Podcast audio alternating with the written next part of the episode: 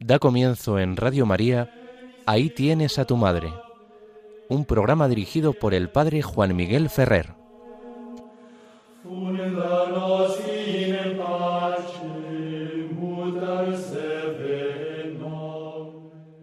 Comenzamos el programa Ahí tienes a tu madre en las ondas de Radio María.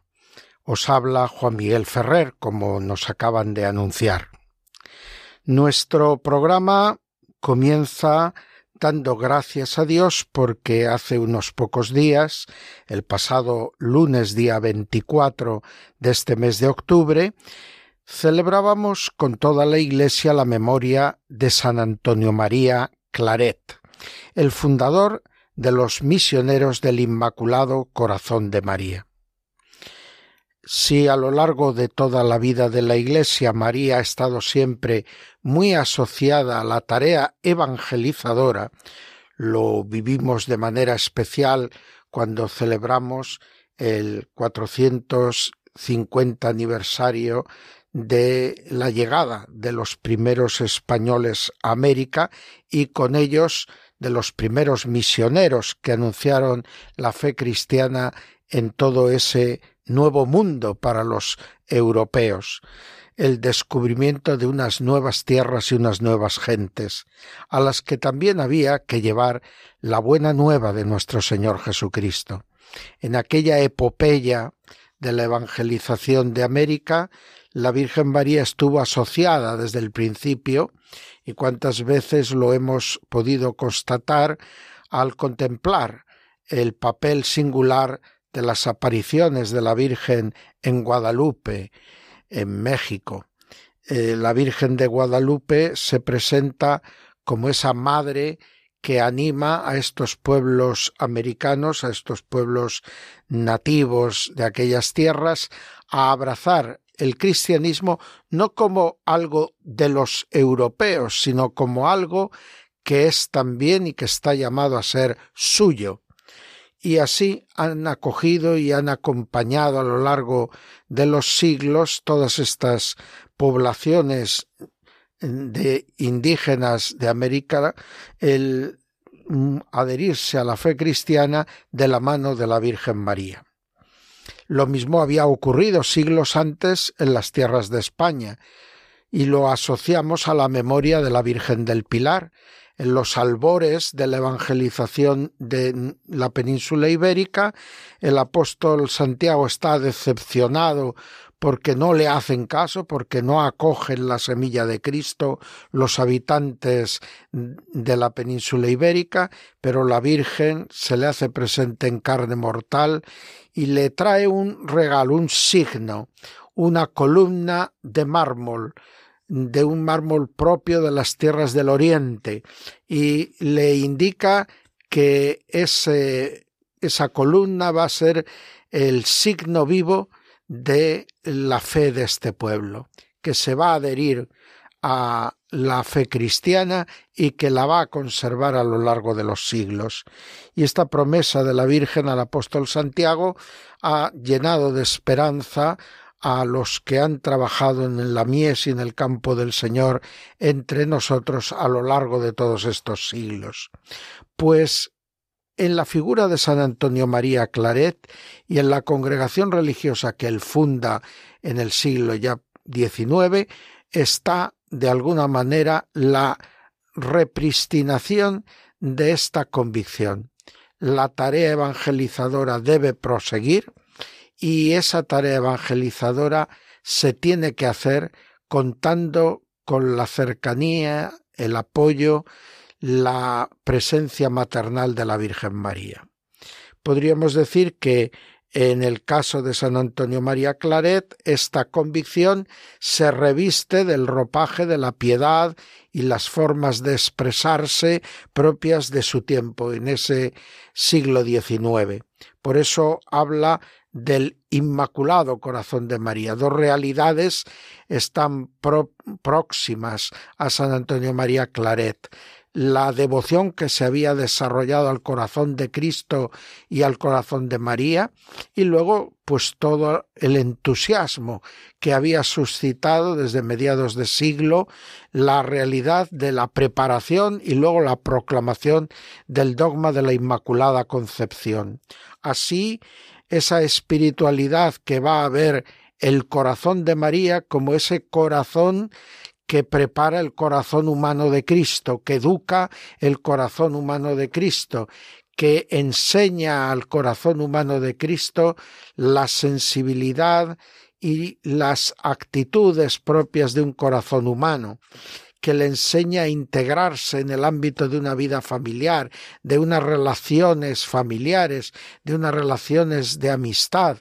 ¿eh? Esa Virgen María, educadora de su Hijo en lo humano, y que pone su corazón al servicio de esa formación del corazón humano de su Hijo, que va a tener que expresar humanamente los sentimientos y deseos del corazón, de la voluntad del Padre, de la voluntad común a la Santísima Trinidad.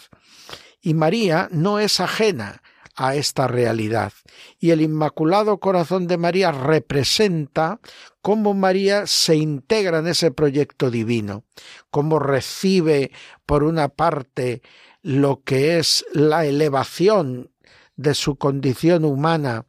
a ser capaz de Dios, a llegar a esa relación que la hace ser madre de Dios, y cómo a su vez ella lo da todo y lo presta todo en lo humano para que el Verbo pueda hacerse verdaderamente carne, semejante en todo a nosotros menos en el pecado.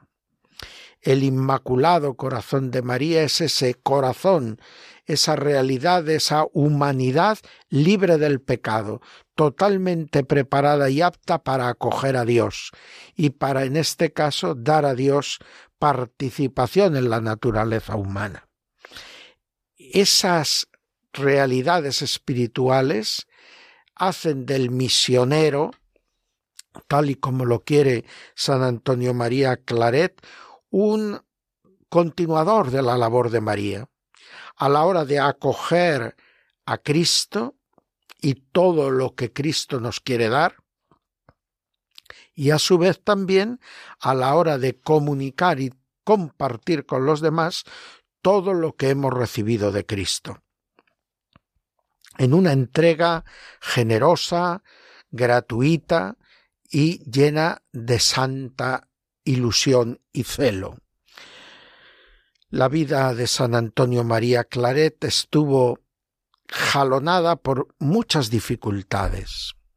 y se vio implicado en muchos procesos políticos, en muchas situaciones complejas de un mundo en el que él directamente no actuaba, pero junto al cual se veía forzado a desarrollar su misión específica como sacerdote, religioso, fundador y como obispo más tarde. Pero lo cierto es que en todo momento supo llevar la cruz de cada día y hacer frente a las dificultades gracias a ese trabajar en sintonía con el corazón inmaculado de María, a ese trabajar aprendiendo constantemente de María, a cooperar con la obra de Dios de una manera humilde, asumiendo que una espada de dolor nos habría de traspasar el corazón, como Jesús le dice a sus discípulos, el que quiera ser discípulo mío, cargue con su cruz cada día y me siga. Pues mirando esta celebración de San Antonio María Claret, mirando a la labor que todavía realizan en la Iglesia generosamente sus hijos e hijas espirituales, pues nosotros comenzamos este programa pidiendo a la Virgen María que nos ayude a hacer realidad esta sintonía con la labor misionera de la Iglesia,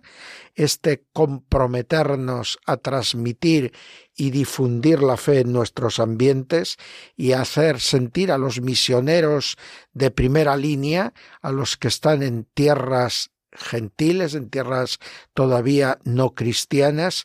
que tienen detrás a toda la Iglesia y que cuentan con nuestro amor, nuestro apoyo, nuestra oración y también nuestros esfuerzos económicos.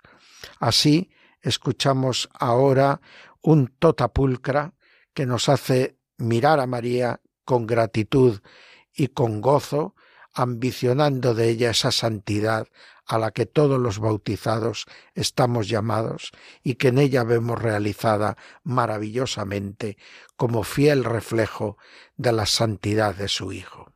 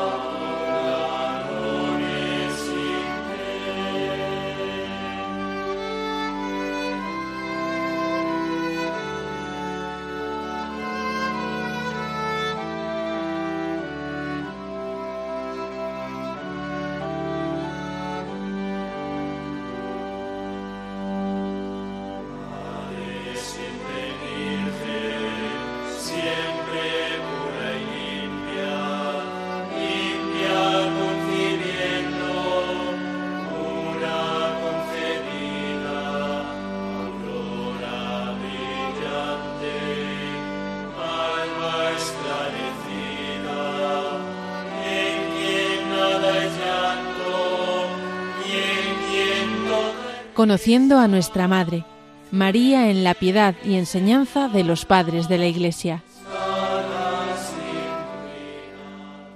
Seguimos adelante en las ondas de Radio María con nuestro programa Ahí tienes a tu madre. Entramos, como se nos ha anunciado, en la sección donde procuramos ir conociendo a nuestra madre. Y para conocer a nuestra madre miramos a su presencia en la piedad y enseñanza de los padres de la Iglesia. Hoy vamos a tomar en consideración a dos padres de la Iglesia, ambos de Oriente, pero uno de la tradición siriaca y el otro de la tradición alejandrina. Es el de la tradición alejandrina el más conocido de ambos, me refiero a Cirilo de Alejandría, el gran patriarca de Alejandría, y el de la tradición siro-oriental de la sede de Edesa es precisamente Rábula de esta ciudad de Edesa. Rábula es poco conocido para muchos de nosotros, pero es una figura destacada dentro de la tradición siriaca. Fue hijo de un sacerdote pagano, pero su madre era cristiana, y así él se convirtió, siendo ya adulta, eh, siendo ya adulto, y abrazó el monacato. Hacia el año 415, ya en la época del Imperio Romano Cristiano, fue elegido obispo de Edesa. Edesa es una ciudad en, la, en lo que sería ahora los límites entre el, Irak y lo que es Siria y es una ciudad que en la antigüedad tuvo un peso muy importante porque la comunidad cristiana de esta ciudad era muy dinámica, fueron grandes misioneros que llevaron la fe cristiana al lejano oriente porque habían vivido como comerciantes y en el en contacto con las grandes rutas del comercio con Asia que traían esos productos hacia el Oriente Medio y hacia Europa. Y la ciudad de Edesa se convierte en un importante foco de evangelización y uno de los lugares donde comienza a hacerse teología. Y es en este marco donde le toca al obispo Rábula ser el pastor de la comunidad cristiana. A él le toca eh, vivir los años de la controversia del nestorianismo. Nestorio era patriarca y se produce la crisis, el choque entre Juan de Antioquía, que luego se demostró fervoroso defensor de las ideas de Cirilo de Alejandría. Nuestro Rábula mm, muere cerca de la mitad de este siglo V. Enseña con precisión y claridad la doctrina que había proclamado el concilio de Éfeso y canta inspiradamente las glorias de María. Esta controversia nestoriana que le tocó vivir y sufrir eh, tiene por objeto la armonía entre las dos naturalezas de Cristo en la unidad de la única persona divina del Salvador. Fue la escuela de Alejandría la que triunfa finalmente en este concilio de Éfeso y eh, se establece una doctrina en la que dada la unidad de la única persona de Cristo, de ella, la persona de Cristo, se puede hablar y atribuir todas las propiedades que son características del ser humano y todas las propiedades que son características de la naturaleza divina. Y por lo tanto se establece en la persona divina de Cristo una que se llamará comunicación de idiomas. En virtud de esta característica única de nuestro Redentor, su madre empieza a ser llamada Madre de Dios, porque la maternidad se ejerce sobre la persona en su integridad y por lo tanto, siendo María la madre en cuanto a la generación de la naturaleza humana, pero es la madre no sólo de la naturaleza humana de Cristo, sino que en virtud de la generación de esta naturaleza humana de Cristo, se convierte también en madre de Cristo entero y por lo tanto en madre de Dios. Esta doctrina provocó un gran, eh, una gran efervescencia y un gran fervor entre todos los que ya eran devotos de la Virgen María, singularmente en las tierras eh, de Oriente y, en particular en lo que era el antiguo Egipto, que tenía por sede principal la sede de Cirilo, Alejandría, pero influye también en otros ambientes del Oriente cristiano, como este de Edesa, donde Rábula era obispo.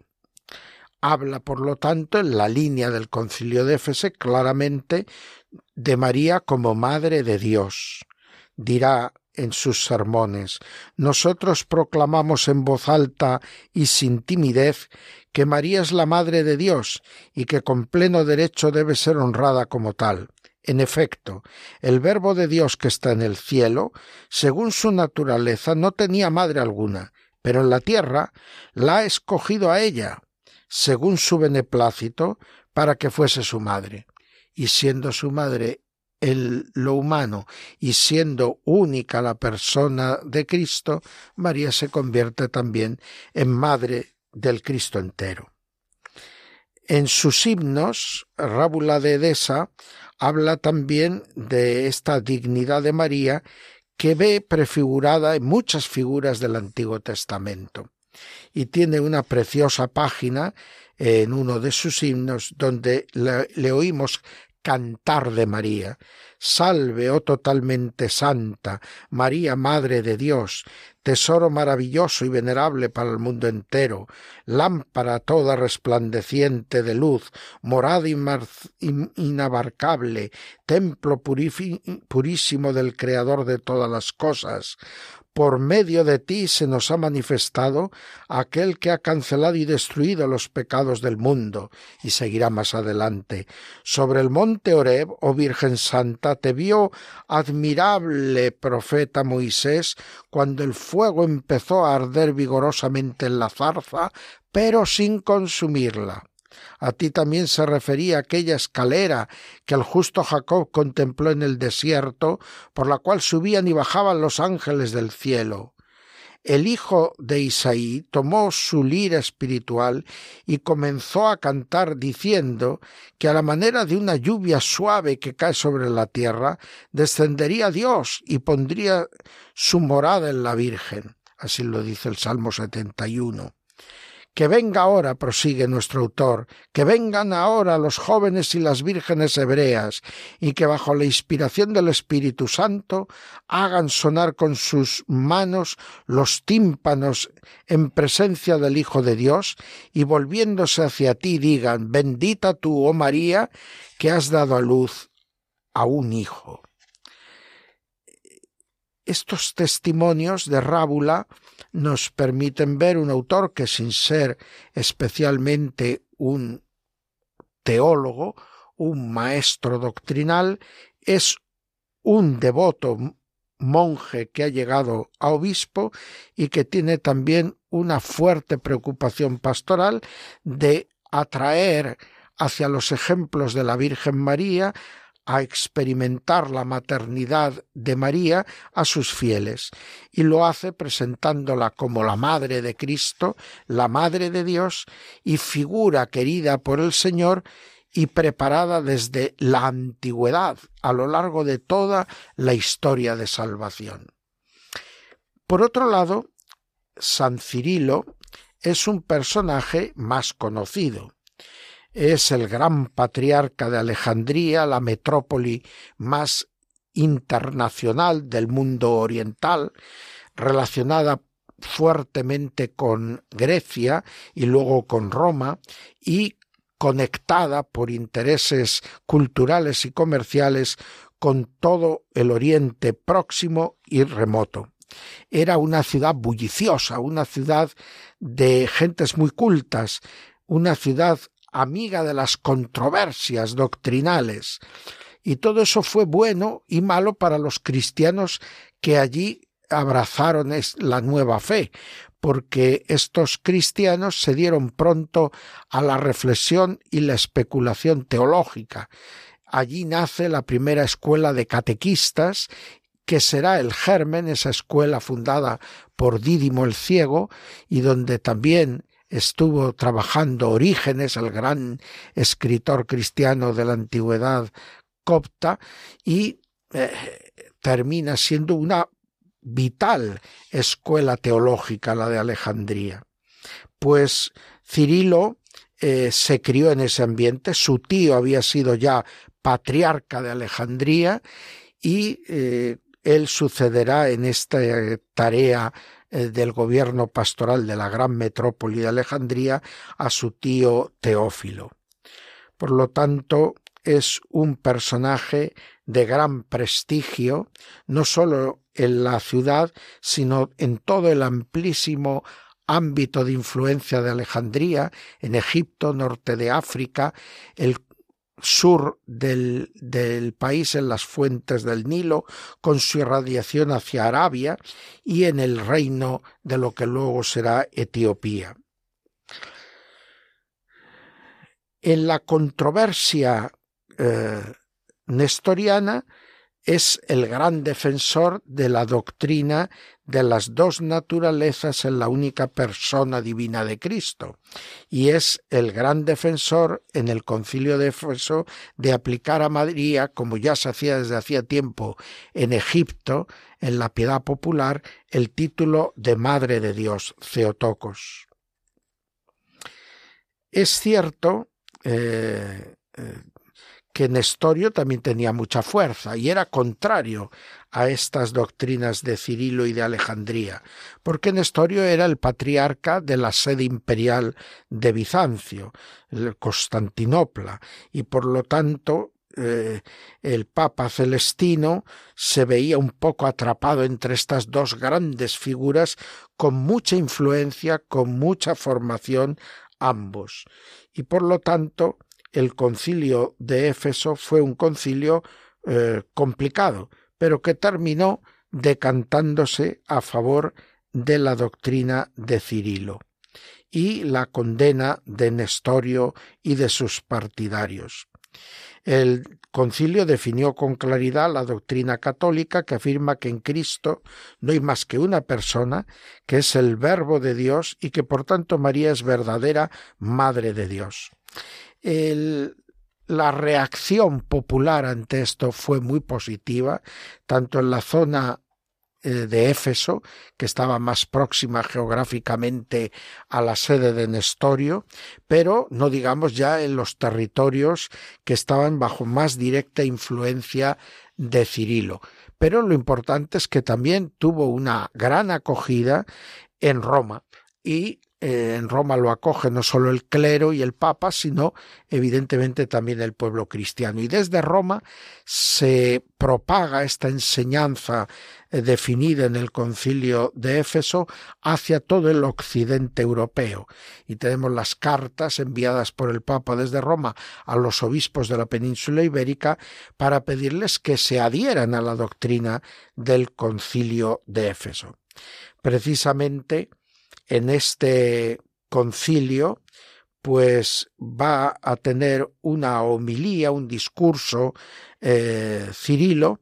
en el que presenta un poco los rasgos fundamentales de su mariología. Leemos algunas frases de esta homilía.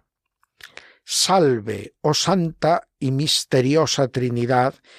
que nos has convocado a todos nosotros en esta iglesia de Santa María, la Madre de Dios. Salve, oh María, Madre de Dios, tesoro digno de ser venerado por todo el orbe.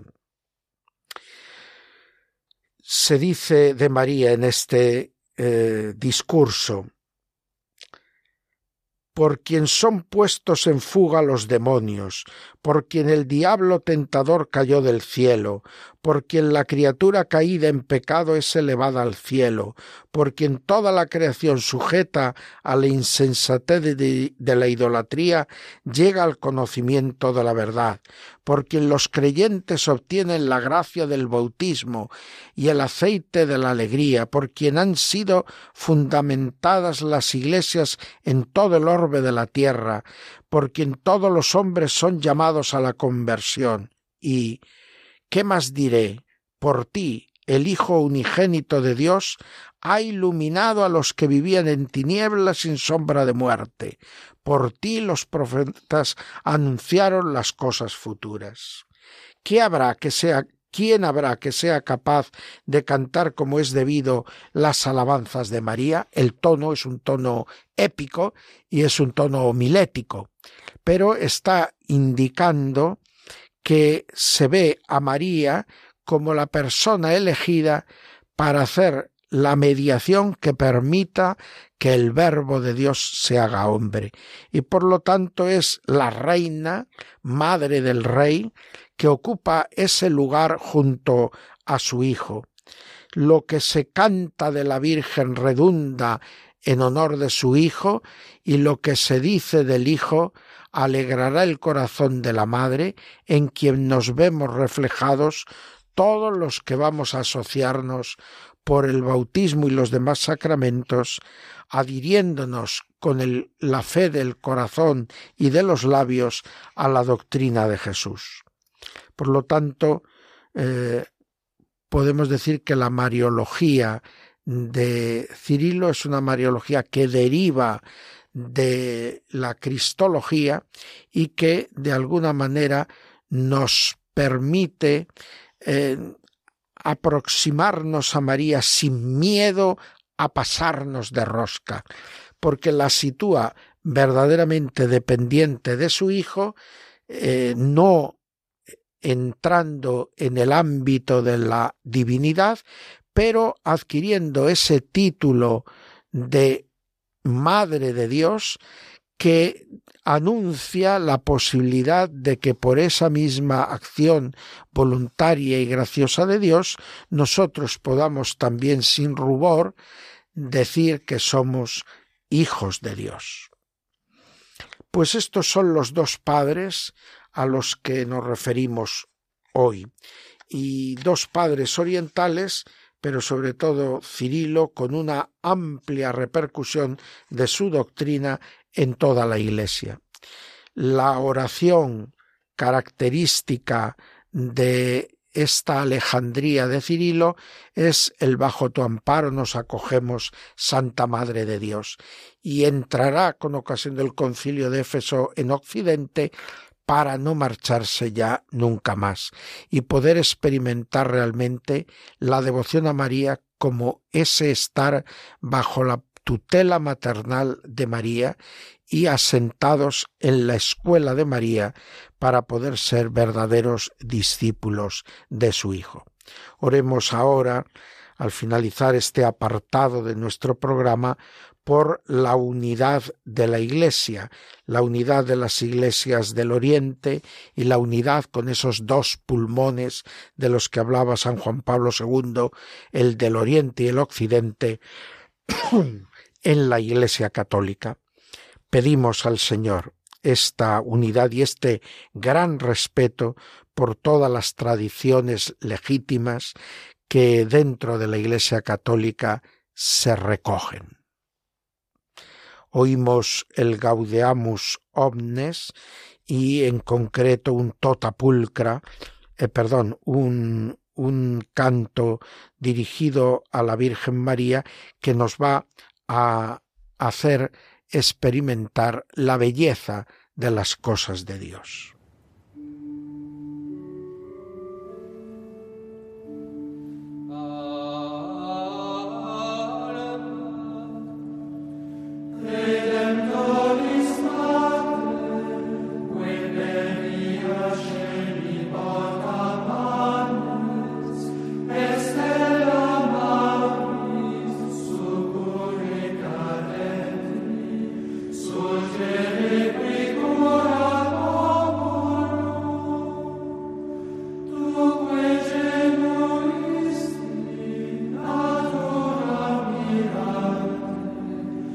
Oraciones y prácticas de piedad marianas. Seguimos en las ondas de Radio María haciendo el programa Ahí tienes a tu madre, un servicio al conocimiento con base y fundamento en las fuentes de la revelación de la persona y la vida de nuestra Madre Santísima, la Virgen María. Ahora entramos en el apartado que dedicamos a oraciones y prácticas de piedad mariana. Y ya el otro, en el último programa, habíamos anunciado y comenzado un poco a aproximarnos al valor que hay que dar a las imágenes marianas. Hablábamos entonces de cómo la imagen recibe un culto indirecto,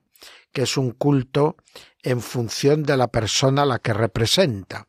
Así nosotros no damos el culto a una imagen de un santo o a una talla de la Virgen María o a un icono, sino que el culto lo damos a través del icono a la Virgen María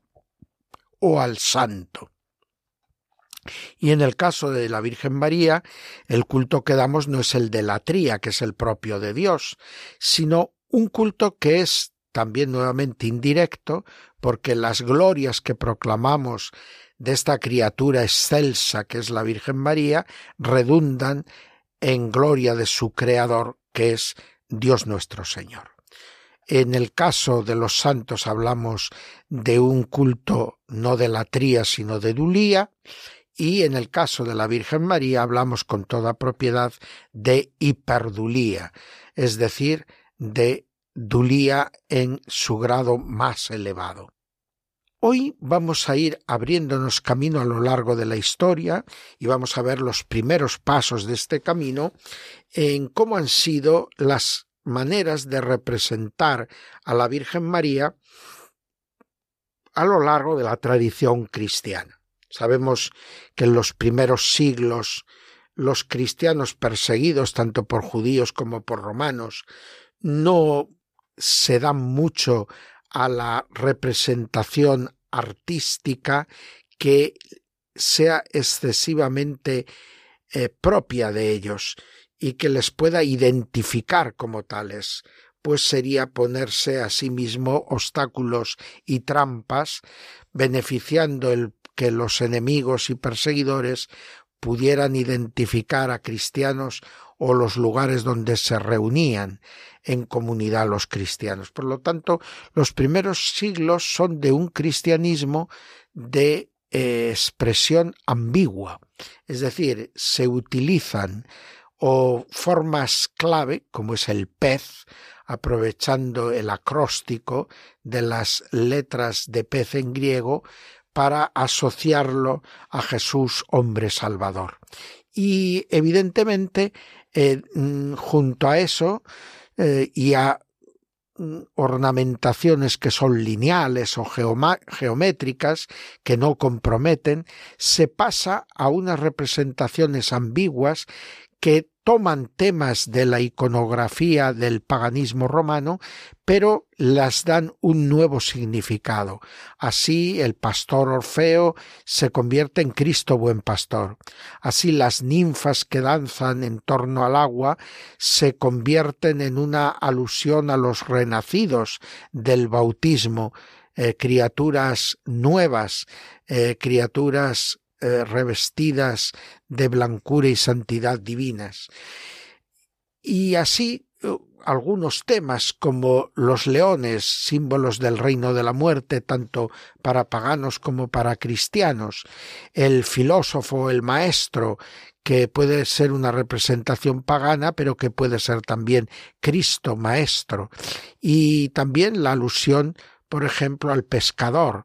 que puede ser simplemente una figura de la representación de la naturaleza y de los oficios, pero puede ser también una representación de Cristo, pescador de almas, y de los discípulos y apóstoles de Cristo, pescadores de hombres. Por lo tanto, esos primeros siglos son ambiguos y no tenemos prácticamente representaciones de la Virgen María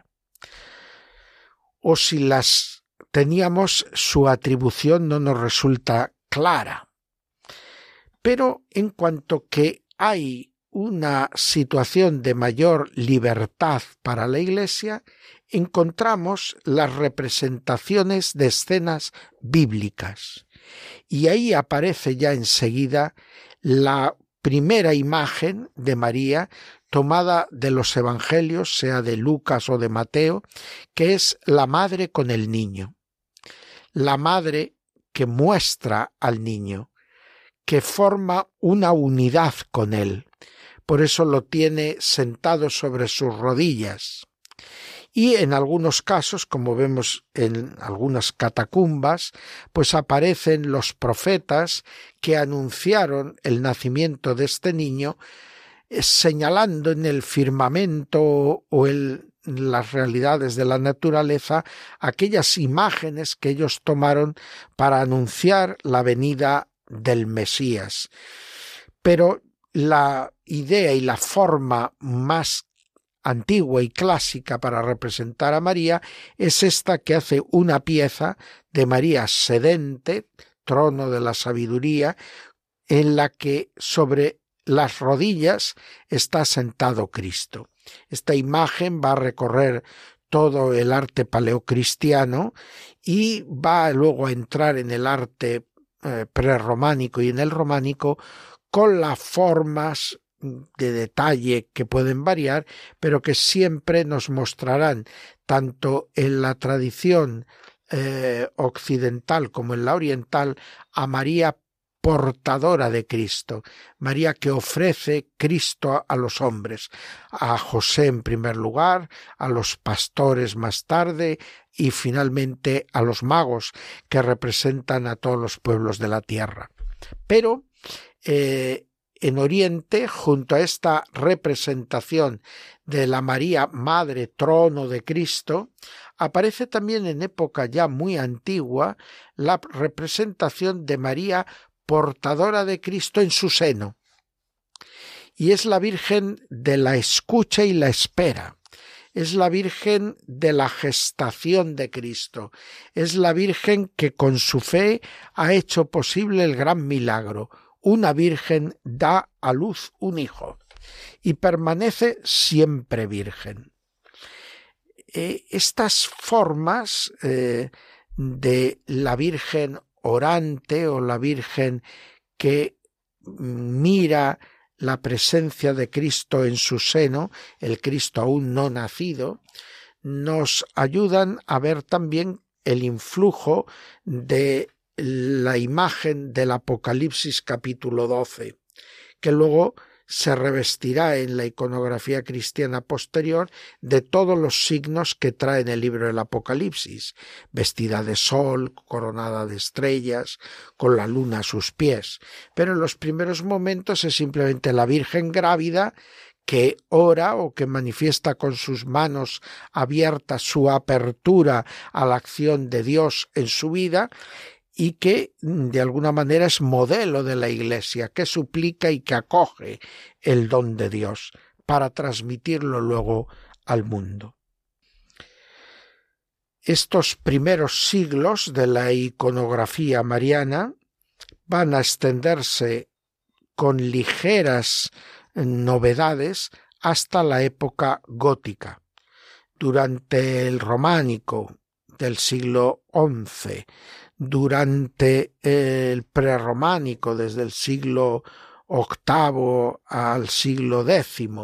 y luego eh, en épocas aún más antiguas, como hemos visto en estas primeras manifestaciones de iconografía cristiana, la imagen preponderante de María va a ser la María sentada, que tiene al niño Jesús sobre sus rodillas y que lo sostiene mientras ambos miran y se ofrecen hacia los espectadores, hacia quienes los contemplan devotamente. Nuestra presentación de la Virgen María en estos primeros pasos del arte cristiano, pues eh, nos va a permitir también hablar en algunas ocasiones de una María que aparece en las cuencas absidales de los templos, o bien orando con los apóstoles, como hizo en los días que precedieron a Pentecostés, o es una Virgen que mira a Cristo y camina hacia Él, como lo hacen otros santos y los doctores, o mejor dicho, los padres de la Iglesia. Estas iconografías antiguas están siempre asociando la madre al hijo y están siempre presentando a la Virgen María como modelo de la actitud de la Iglesia tanto en el recibir y transmitir a Cristo como en el dejarse modelar por Cristo mientras éste se forma en sus entrañas virginales. Vamos ahora a escuchar un ave regina celorum cantando esta reina de los cielos y vamos a pedir al Señor que nos enseñe a recibir y compartir su Hijo con los demás. Que siguiendo fieles a estas iconografías primitivas, sepamos acoger a Cristo y tenerlo sobre nuestro regazo y a la vez mostrarlo así para que pueda ser también acogido por todos los demás hombres y mujeres que entran en contacto con nosotros. Hacemos ahora silencio para orar y escuchar esta bella melodía gregoriana.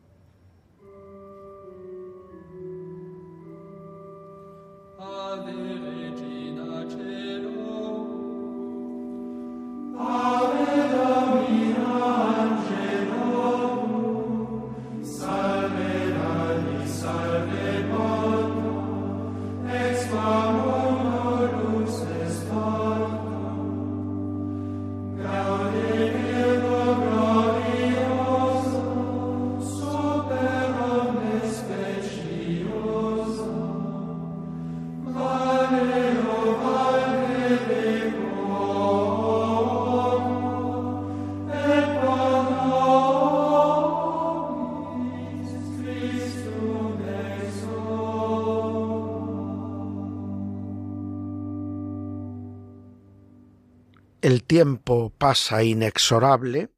y desde estas ondas de Radio María llevamos desde las cinco de la tarde en este domingo 30 del mes de octubre del 2022, pues compartiendo estas reflexiones y meditaciones en torno a la figura de la Virgen María. En el programa Ahí tienes a tu madre. Ahora nos toca despedir ya el programa.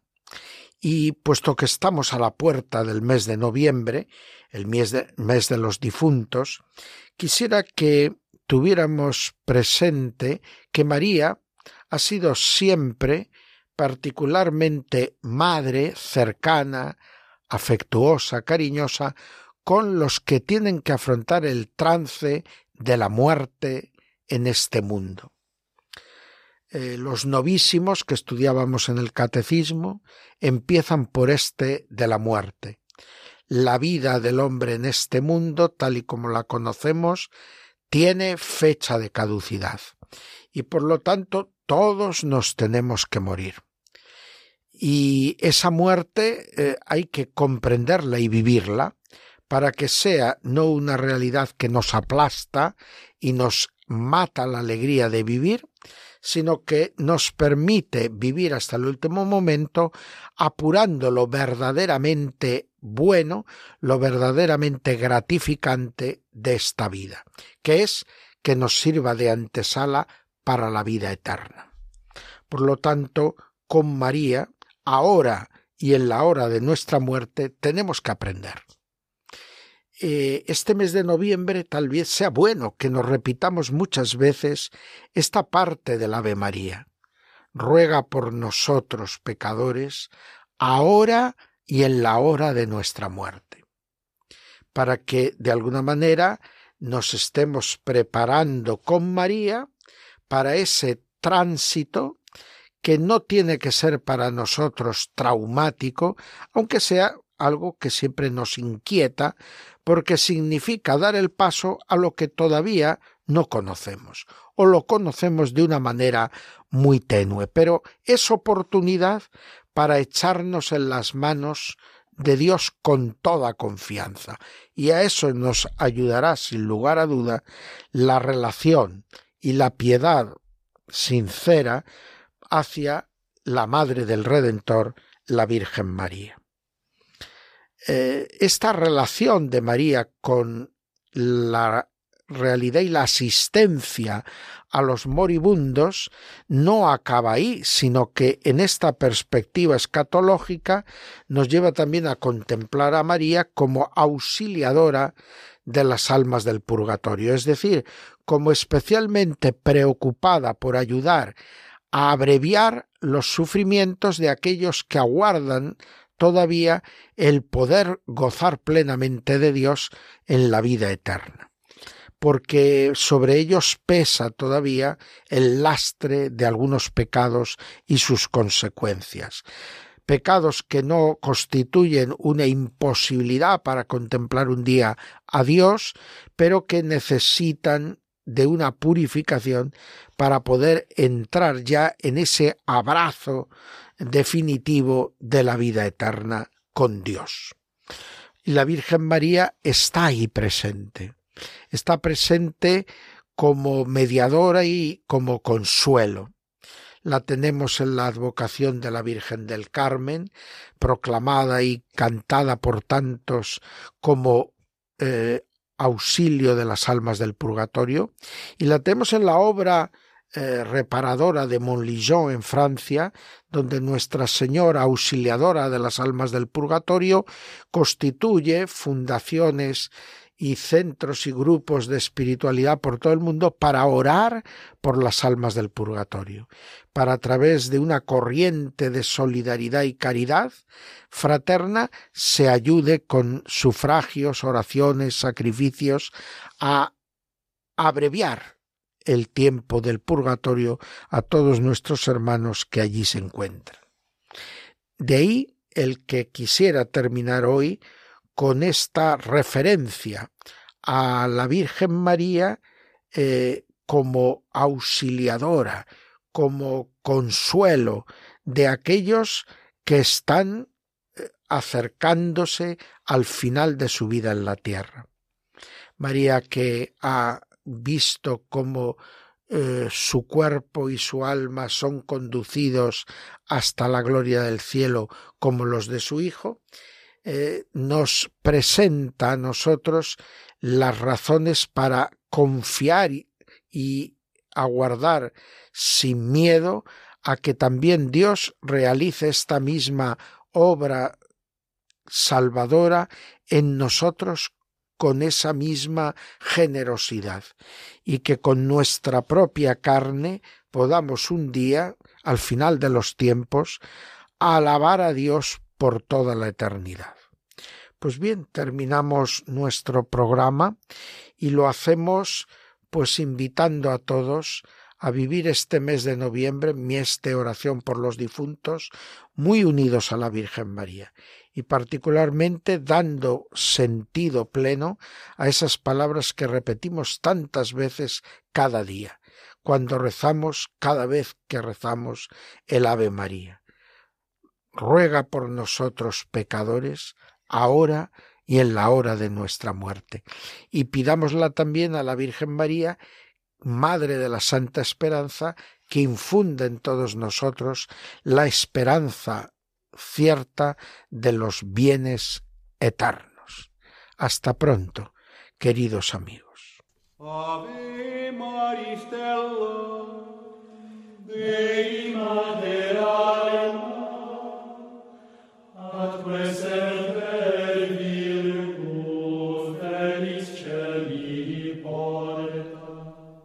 Acaban de escuchar Ahí tienes a tu madre,